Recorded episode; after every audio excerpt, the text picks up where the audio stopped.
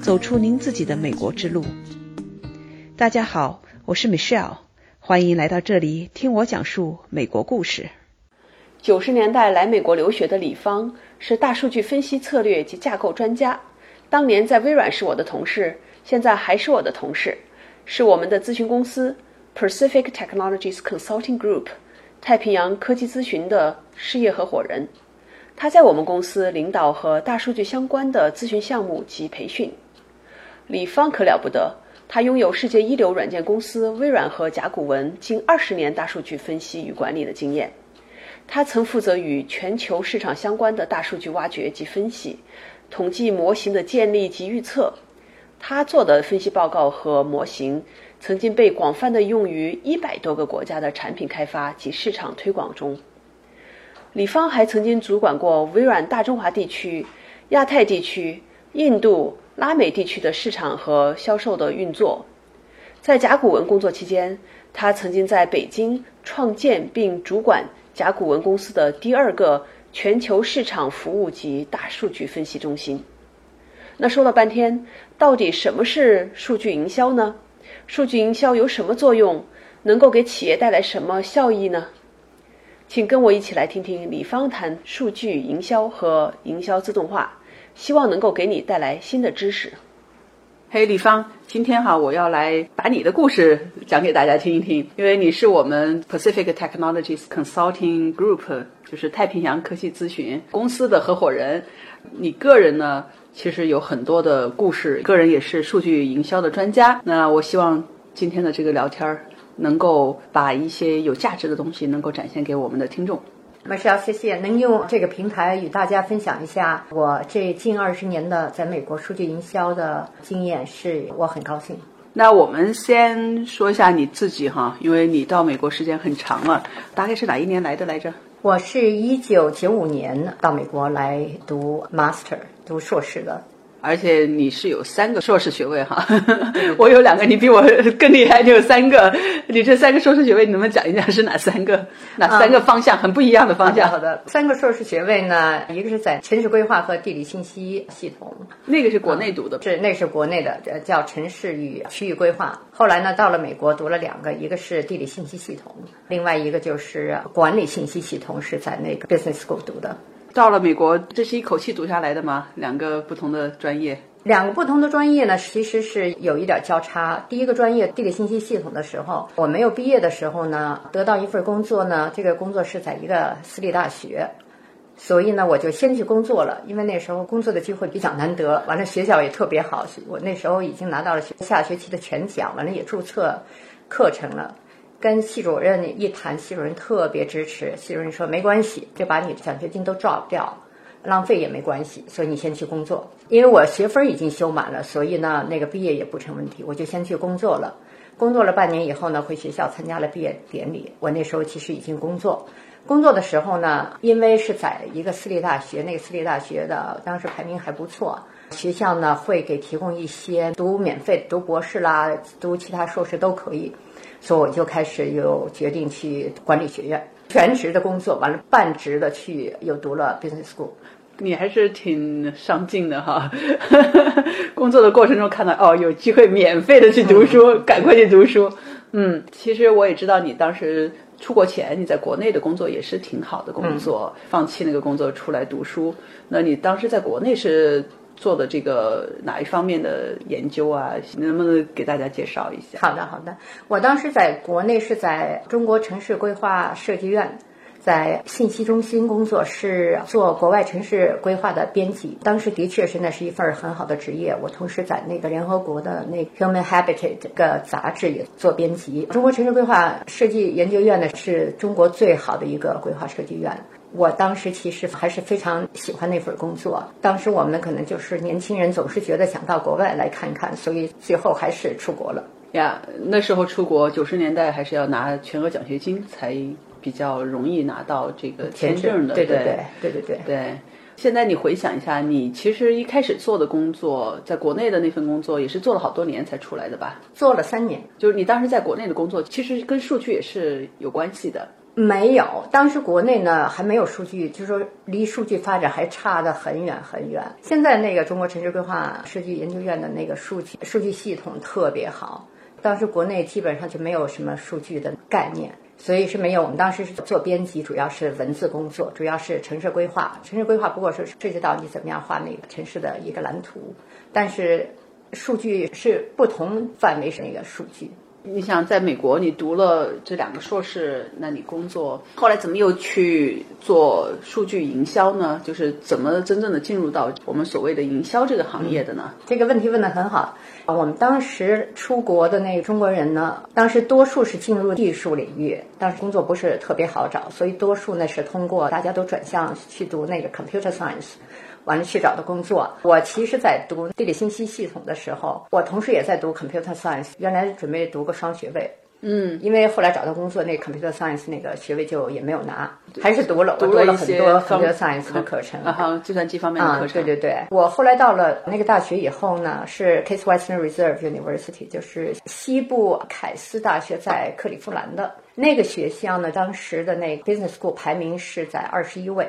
所以我觉得还挺好，想学一些工商管理方面的知识，想进入 business 领域。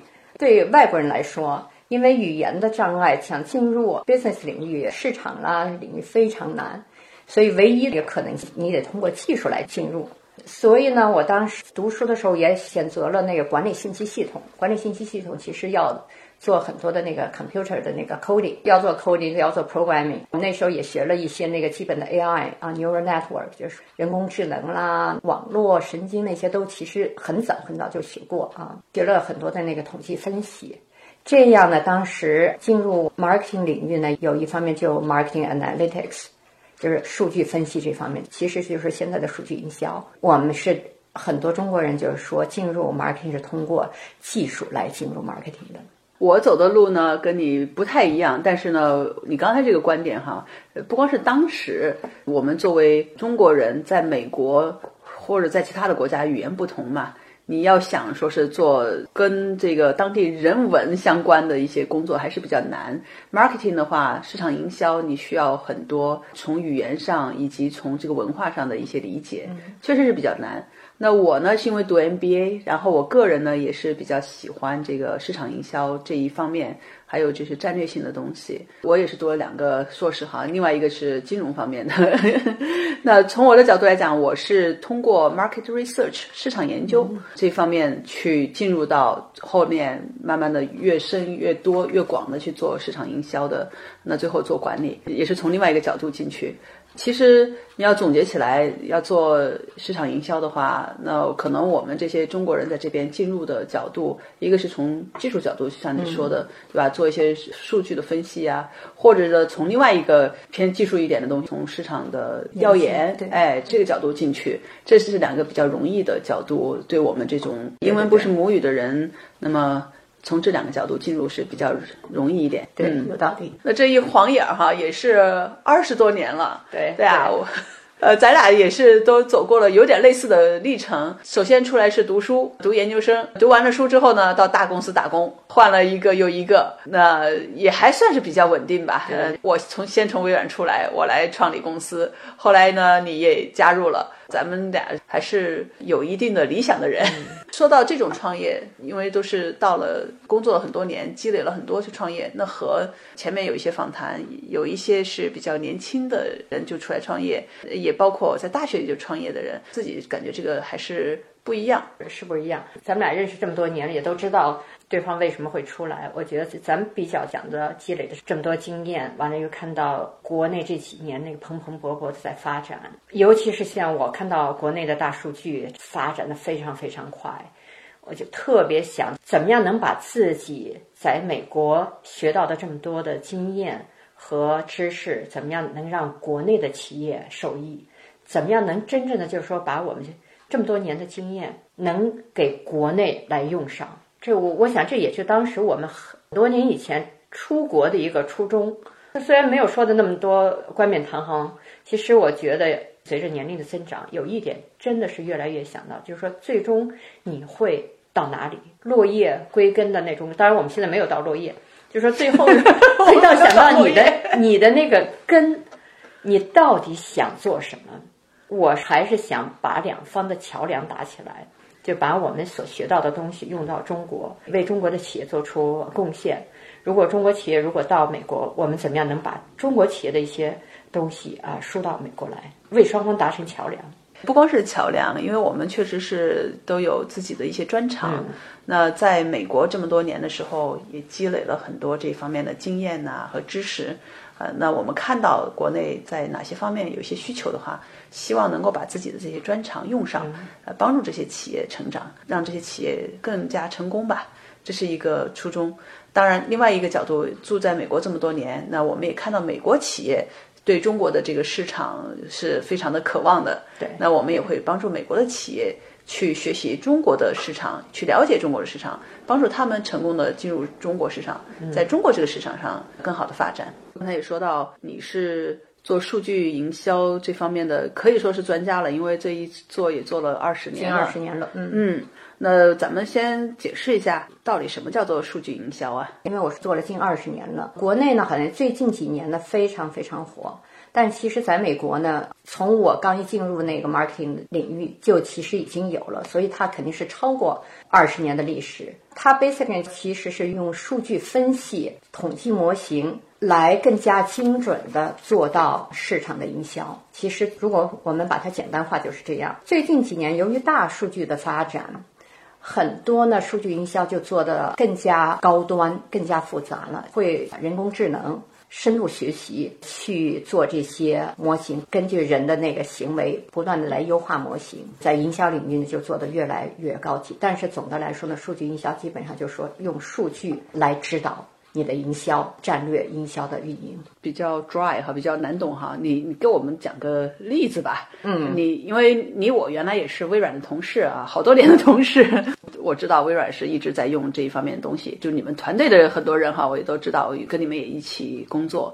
那你就举一个大家比较容易听得懂的例子来给大家描述一下这个数据营销到底能干啥？好的，好的。因为微软多数做的是 B to B 的那个营销。我举一个大家感觉更加那个比较近的是，像那个 Amazon，嗯哼，亚马逊是它是怎么用这个数据在做营销？你如果在亚马逊的网上买了某一个东西，比如说你买了这本书。他会有一个推荐系统，他会说买这本书的人呢，多少人都看了这些书，下面会给你推荐。对，或者你买另外一个买一双鞋，他会给你推荐另外一个东西。亚马逊推荐系统它其实就是一个数据营销。如果这些人呢买了这本书的话，多少人呢有可能买另外两本书？它是根据统计分析来得到的。这个统计分析有一个精准标准，如果多少多少到一定的标准，这些人都会买另外两本书，他就把这个推荐给你。这样呢，就是你买他推荐的书的可能性也是比较大的。这在那数据营销中，其实就是亚马逊这个推荐系统呢，有一个专门的一个规则叫 Market Basket Analysis，非常长的渊源的历史。当时呢，其实是很早以前，就是在美国，他们发现，在星期二的时候，如果男的。他去商店买啤酒，他会同时买婴儿的尿布。后来啤酒和婴儿的尿布会在一起买。他们就这这完全不搭干的东西。为什么会是这样呢？后来发现，原来很长的时间呢，他是那个星期二有球赛。如果是男的买呢，就说明反正你要看球赛，你就看孩子，因为他们看球赛的时候都会喝啤酒，所以呢，他们也同时会买那个婴儿尿布。这样在很早以前的零售业，他就会把尿布。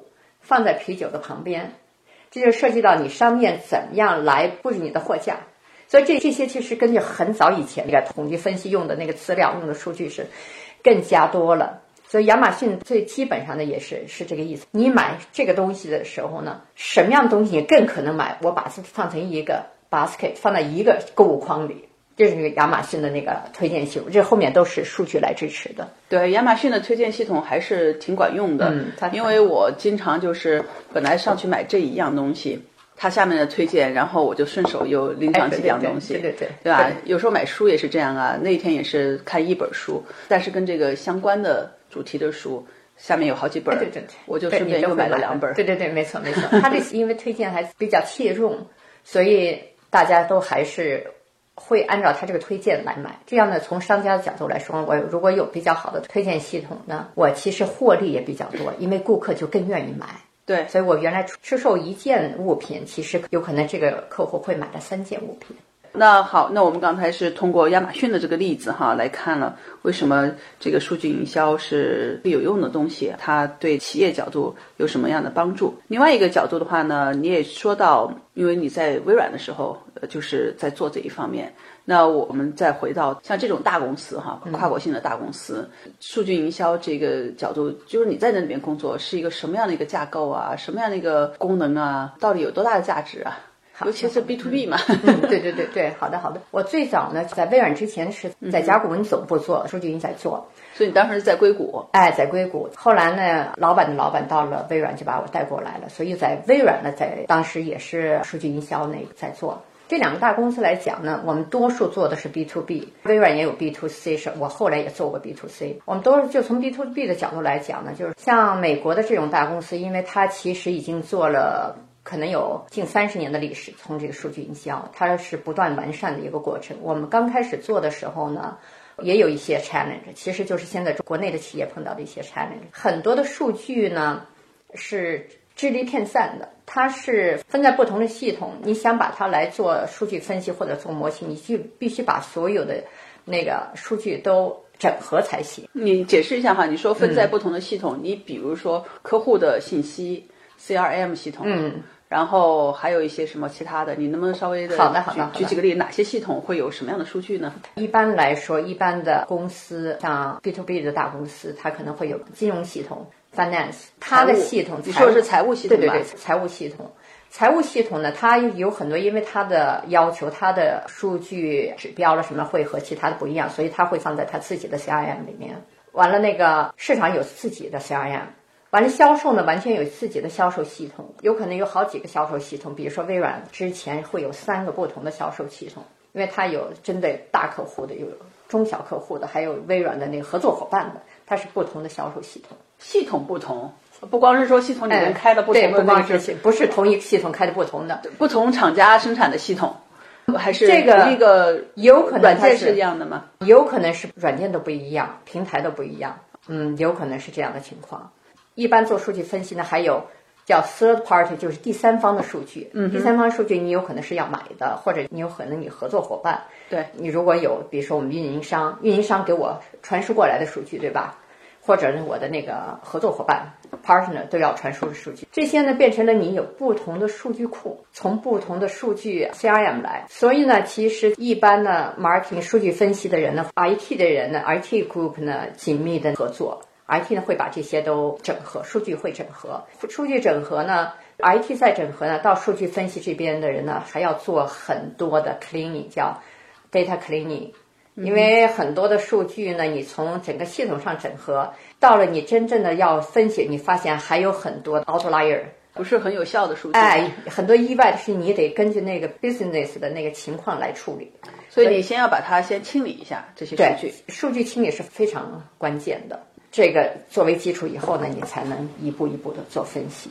所以你刚才讲到的。第一步，先把这不同地方的数据抓出来。哎，第二点的话呢，抓出来之后还要进行清理。第三点的话呢，才是根据这些逻辑呀，哎，根据客户要求你做分析。嗯，完了，你如果能把数据弄得特别好，那么根据不同的 business 的 requirement，根据业务的要求来做不同的统计模型啊，深度学习的模型，AI 的模型。你举一个 B to B 的例子吧。嗯。B to B 的例子，假如说我们数据分析里面啊，有非常基本的，但是也是非常重要的，叫那个 segmentation 分类，对，嗯哼，因为现在大家讲的都是在大数据下怎么样精准做营销，想把它精准的个体化做营销，你首先先要把你是 B to B 或者 B to C 也好，首先要把它先分类，嗯，你不分类，你无法做精准营销，所以这个 segmentation 的意思就是说，怎么样？把不同的我的客户，来通过我背后的数据来把它分类，那我们当时在微软的时候，我当时都是在不同的业务部门负责某一个产品或者某一个业务的它的业绩，尤其是从市场营销的角度来做。那我们呢也经常会去找专门去做数据分析、数据营销的这些专家，像你这种人来帮忙。当时在微软有很多人也叫什么 data scientist 呀，或者是 data analytics analyst 啊这些不同的 title 哈。那我们能不能给大家分享一个具体的例子？比如说，当时在微软，尤其你经手过的这种例子，通过使用数据营销方面的一些呃服务。给我们的业务带来比较大影响的例子呢？我们其实做了很多的分析和模型，都对 marketing sales 或者 finance 都会有帮助。举个例子来说呢，当时 SQL Server 二零一五出来就是一个革命性的啊成功。你怎么样去推销这个 SQL Server 二零幺五呢？我们一般是这样，mark 真正做 marketing 的人，那就来和那个我们 data analytics 组一起工作，说 OK 我。应该推销给哪些公司？嗯，我不是说我微软有成千上万的公司，我都一起发这个 marketing campaign。我是哪些公司会优先去买嗯 SQL Server 二零幺五？哪些公司呢？有可能比如说六个月以后我们会买，哪些公司可能是两年以后才会买？所以要做这些分析，这样你才能有的放矢的去去做你的那个 marketing targeting。对，因为我们从 marketing 的角度来讲，我们资源是有限的。嗯，比如说我有一百万，那么我这一百万美元，我会花在最可能买我产品的没错这些客户身上，对吧？所以我们会有这种需求的。对对对，所以我们就会根据微软客户的数据，各方面的数据，这个客户以前购买微软的产品的历史，这个客户到底是多大，他自己有多少的那个营销额了、销售额了。是大公司还是中小型的公司？它有哪些微软现在的产品？